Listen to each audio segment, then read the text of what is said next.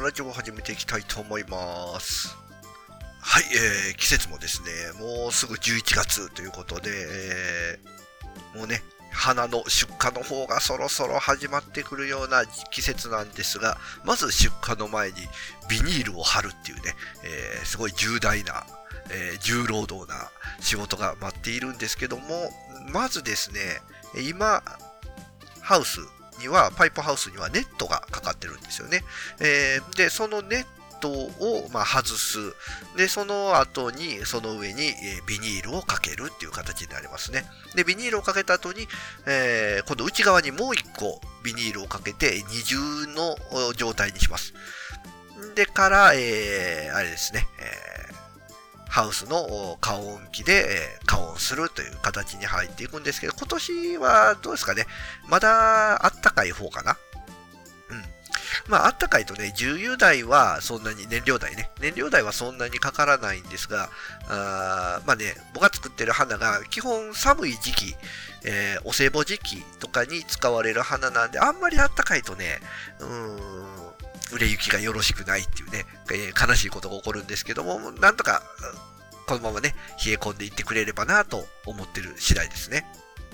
でですね、えー、今日早速、貼り始めたんですけど、ビニールを。で、ビニールを貼ると何がいるかというと、昼間ね、え、太陽が当たると、やっぱハウスの中の温度が高くなりすぎるんで、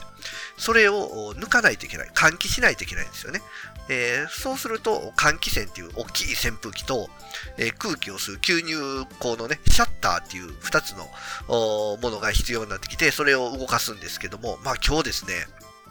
えー、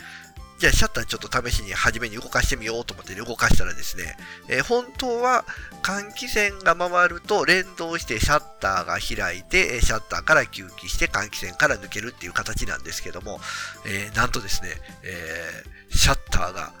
勝手に動き続けるっていうね、えー、機械なことになりまして。もうね、スイッチ入れたらずっとシャッターがウィーンって開いて、ウィーンって閉じて、ウィーンって開いて、ウィーンって閉じてを、ね、繰り返すってひたすら。いやー、それでね、もう困って、まあ、自分で直せればいいんですけど、もうね、わからない。配線とか、機械とか。で、えー、仕方なくね、えー、農機具屋さんに、ね、えー、電話して、いや、シャッターがね、ウィーンウィーンってなるんですわ、っていうね。語彙不足の説明をしてですね、えー、見に来てもらったわけですね。うん、で、この農農機具屋さんも、まあ、電気工事っていうのは、まあ、下請けの電気屋さんに、まあ、回すっていう形なんですけども、うん、ね、えー、あ、あのー、電気屋さんと連絡つきました。って連絡来て、あ、ありがとうございます。助かります。えー、3日後になります。って、3日後かいみたいなね。えー、いや、3日後困るって。あの、これね、施設栽培農家あるあるやと思うんですけど、こんなあるあるあるから。あのね、電気関係が故障すると施設栽培農家は死活問題なんですよね。えー、換気扇が止まる、ハウスの中の温度上がる、もう半日ぐらい上がりっぱなしになったら、中の作物、作物アウトなんで、困るんですよ。もう即、即対応してくれないと。まあ、今回は、ただ、上はビニール貼ったんですけど、まだね、横はネットのままだったんで、空気がね、えー、抜けていくんで、まあ、なんとか2、3日持つ分には全然いけるんですけど、これがね、横も全部貼ってた状態かと思うとね、恐ろしいですね。うん。まあね、まあ、わかるんですよ。あの、電気屋さんもね、近年こう、高齢化とかね、そういう波があって、あの、人でも少なくなってきてるのはわかるんですよ。そこをでも、そこでもなんかこうね、あの、営業さんの力でこう、なんとかしてほしかったなっていうのはあるんですけど、まあまあ仕方ないんでね、えー、待ちますけども。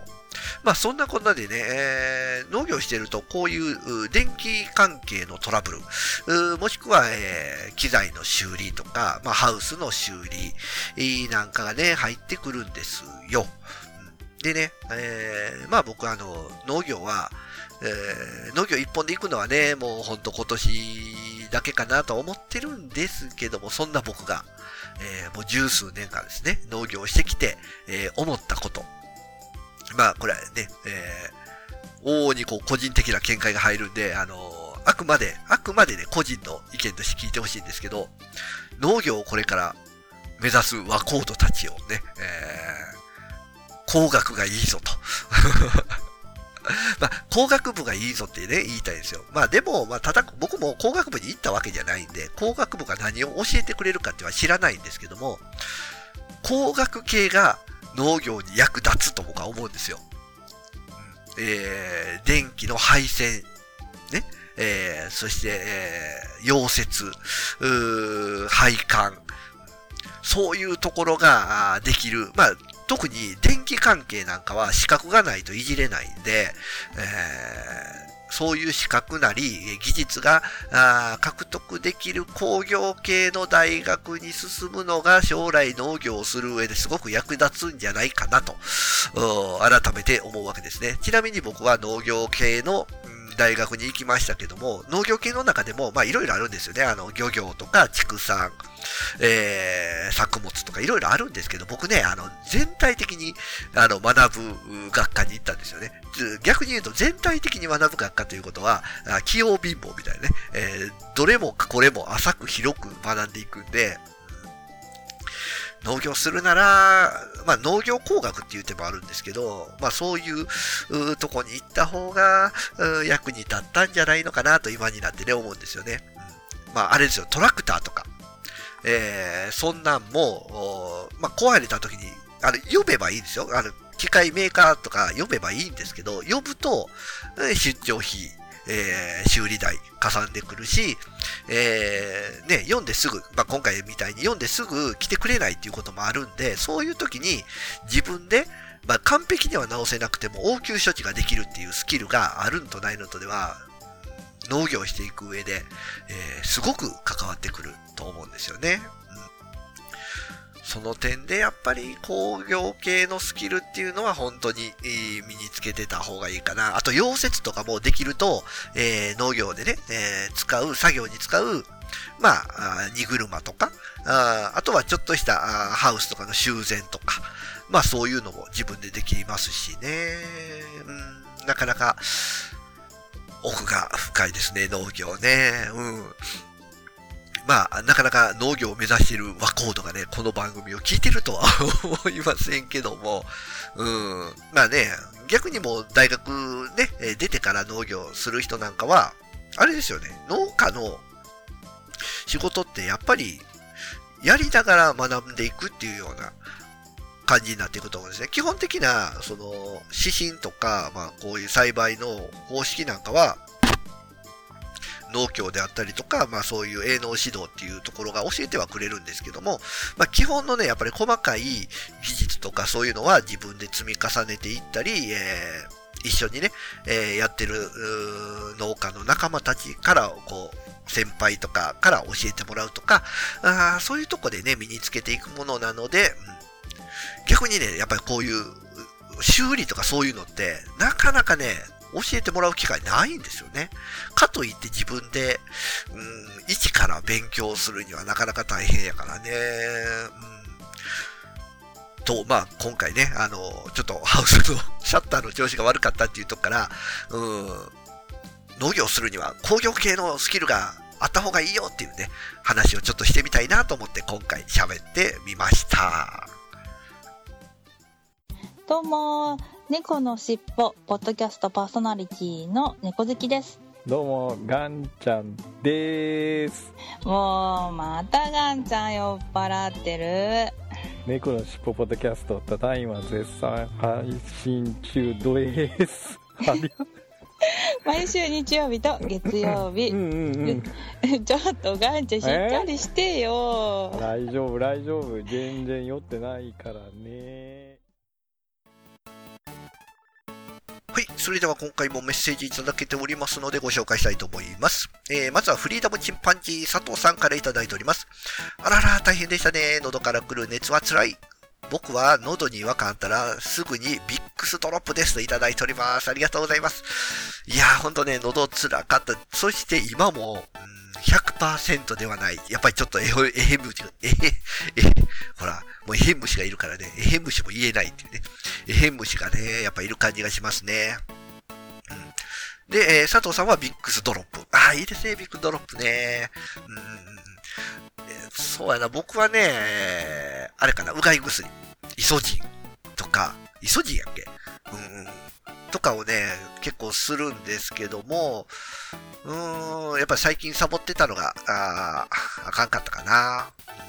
あれ、たまにこう、さ、イソジンとかで迂回するときに、こうガラガラガラガラってしてたら、おえってなりません？これ僕だけかな？逆にあれとかイソジンとかね、間違えてこう、コクンと飲んじゃったらどうなるんですかねちょっと怖いですけどね。うんちょっとね、えー気をつけていきたいと思います。佐藤さんもね、えー風邪気をつけてくださいね。ありがとうございます。続いて、友達ラジオ、トールさんからいただいております。えークラスで黄色のカバーをつけてるのは、うちの子だけなんです。先生ができるだけつけときなさいって1年生の時に言われたのを守ってるみたいですといただいております。ありがとうございます。そうそう、トールさんのお子さんが、え5年生でしたっけ？えーでも今でも黄色いカバーつけてるっていうのは、1年生の時にね、先生にできるだけつけときなさいっていうのを今も守ってるっていう。なんて素直な、なんて素直ないい子なんだ。多分、うちらのとこはそこまで言われてないかな。1年生のうちだけつけときなさいよっていうような感じで言われてるんだと思うんですよね。うん。いや、でも、もうね、このままな、あの、卒業するまでね、つけておいて、えー綺麗なカバンをね、えー取っておけたらいいんじゃないでしょうか。トールさん、ありがとうございました。続いて、えー野沢さんいただいております。えーランドセルに黄色いやつつけるの、うちも1年生の間だけですね。えーせっかく綺麗な色のランドセル買ったのに、それが全面隠れて、隠されてしまうのが不憫ですといただけております。ありがとうございます。えー野沢さんとこは僕らと一緒で、1年生のうちだけと。そう、確かに、あの、デザインとか何も関係なくなりますよね、黄色つけるとね。うんまあまあ、でも1年生のうちだけやから、うん、逆にその黄色いランドセルが見えるっていうのが1年生のうちだけで、みたいなとこもあるかな。それはそれでありかなと思ったりしますけど、やっぱりね、あの、最初にランドセル買うときっていろいろね、色とかそんなすごく気にしながらね、えー買う、買ったと思うんで、色が見たいっていうのもわかります。まあ、うちもね、来年から1年生なんで黄色のね、えーカバーつけて変えようと思いますけどもね、えーちょっと初めにカバーつける前にね、普通の色のままランドセル昭和して、えー写真でも撮ってみたいかなと思います。野沢さん、ありがとうございました。ということで、え今回メッセージ以上となっております。皆さん、ありがとうございました。